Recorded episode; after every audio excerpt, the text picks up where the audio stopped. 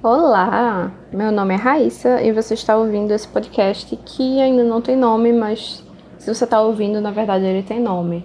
Mas no momento que eu estou gravando, ele não tem nome.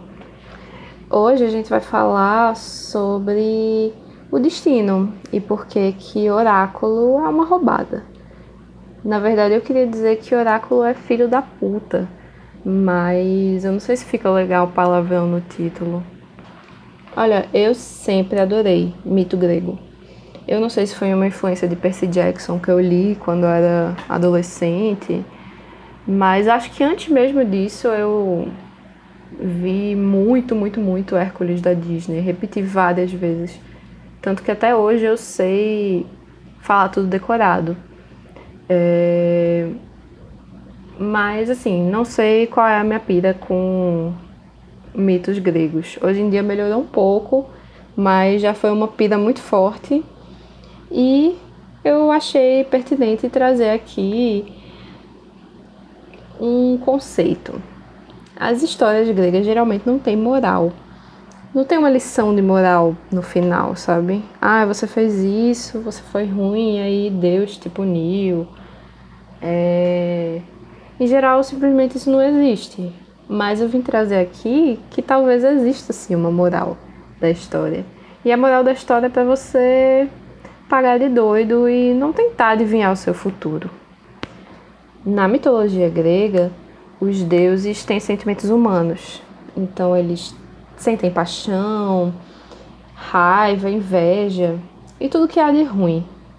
Eles pegam a parte ruinzona de ser humano só que adicionam a imortalidade nisso para ficar tudo pior. Porque, sério, viver já é um fardo do caralho, mas imagina viver para sempre. Como essa galera não ficava entediada, né? Por isso que fazia tanta merda também. Mas afinal, o ponto que eu queria fazer aqui, eu ainda vou chegar nele, que é não tente ver o seu futuro. Para os gregos, o destino é uma coisa inevitável, é uma força que, que é predestinada assim que você nasce e você não pode fazer nada para impedir isso. Daí qual é o problema? É que geralmente dá merda porque as pessoas foram ver o destino delas e tentando evitar esse destino terrível, é que elas chegam na porra do destino. Tipo, na história que eu vou contar, que é a história de Édipo, que eu acredito que muita gente conheça, mas acho que é bom dar uma refrescada na memória, talvez você não lembre dos detalhes, não sei. Mas enfim, na história de Édipo, você vê que o verdadeiro vilão da história não é Édipo, não é o pai, não é a mãe, é o oráculo. Porque vamos lá, começa assim. É, o pai de Édipo era um rei e a mãe dele uma rainha, enfim. Quando ele nasce, o pai dele leva ele no oráculo.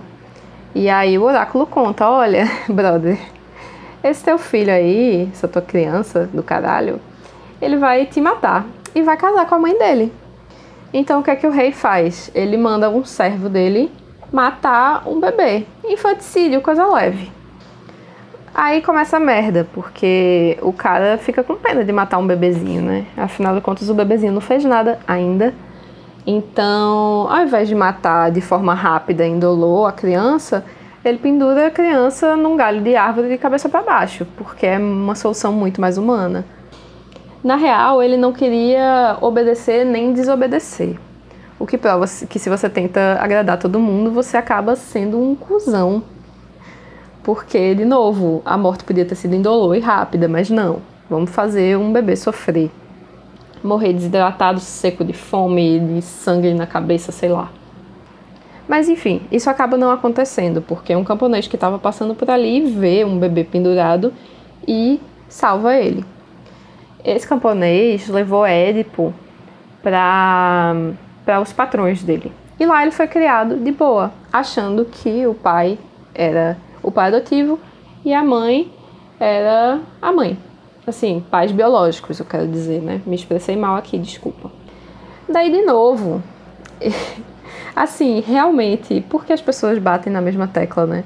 Édipo cresce, fica um pouquinho mais velho e ele faz o quê? Vai no oráculo. Aí o oráculo fala para ele: Meu filho, você vai matar seu pai e casar com sua mãe. E aí Édipo, desesperado, achando que os pais adotivos são os pais biológicos, foge. De novo, para tentar evitar esse destino terrível de matar o pai e comer a mãe. No meio da fuga, ele estava lá na estrada e teve uma confusão e um cara mata o cavalo dele e aí ele fica putaço e proporcionalmente mata o cara e o, o lacaio que estava com ele.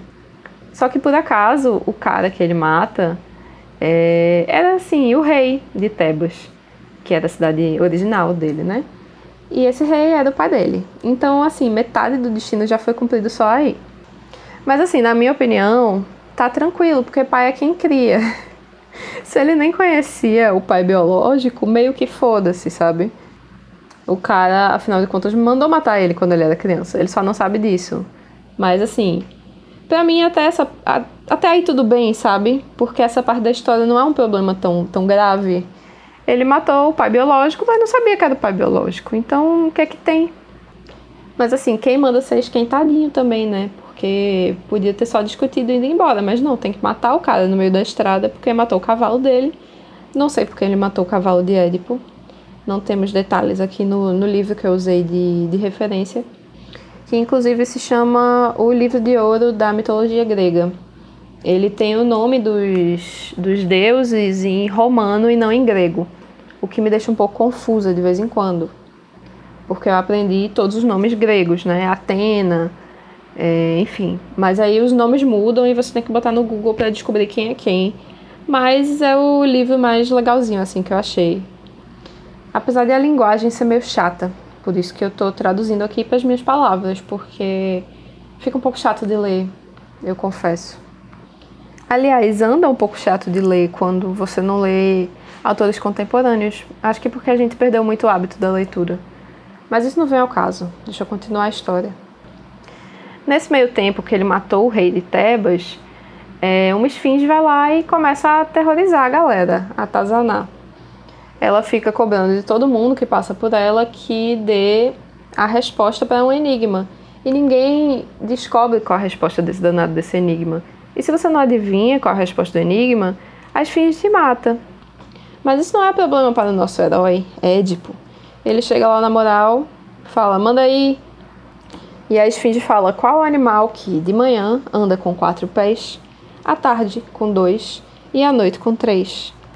Édipo prontamente responde que esse animal é o ser humano, é o homem, porque de manhã ele está engatinhando, à tarde andando com dois pés e à noite com um pinto duraço andando com três. Mentira, é a bengala. Mas eu sempre pensei isso desde criança. Eu tenho a mente poluída, eu acho.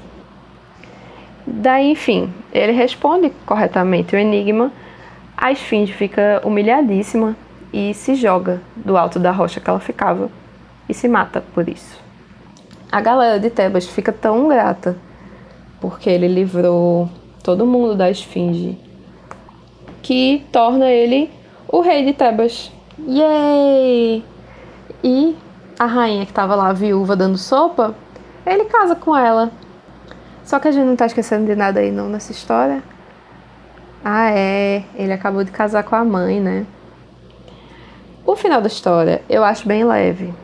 Ele, depois de um tempo, depois de viver feliz lá, comendo a mãe de boa. Opa, minha voz falhou aqui. Mas enfim, tá lá com a mãe de boa, comendo ela. Eles tiveram até filhos em algumas versões da história, eles tiveram filhos. E assim, tudo está bem quando termina bem, né? É, ignora ignorance is a bliss. Ignorância é uma benção. Se ele não sabe, velho, qual é o problema, né? Só que como ele é rei de Tebas, a cidade em um certo momento fica com a peste. E aí ele vai no, orá no oráculo de novo para tentar resolver esse BO.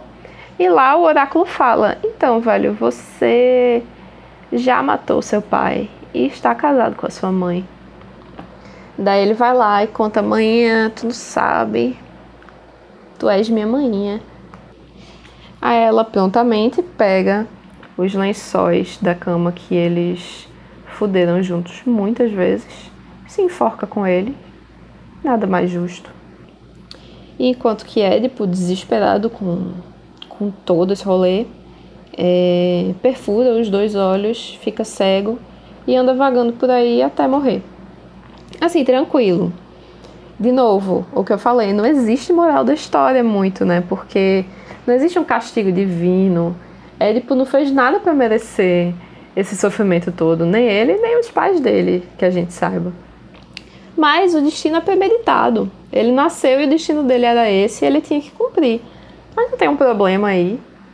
Porque afinal de contas, se o pai dele não tivesse ido no oráculo, ele tinha sido criado com o pai e com a mãe.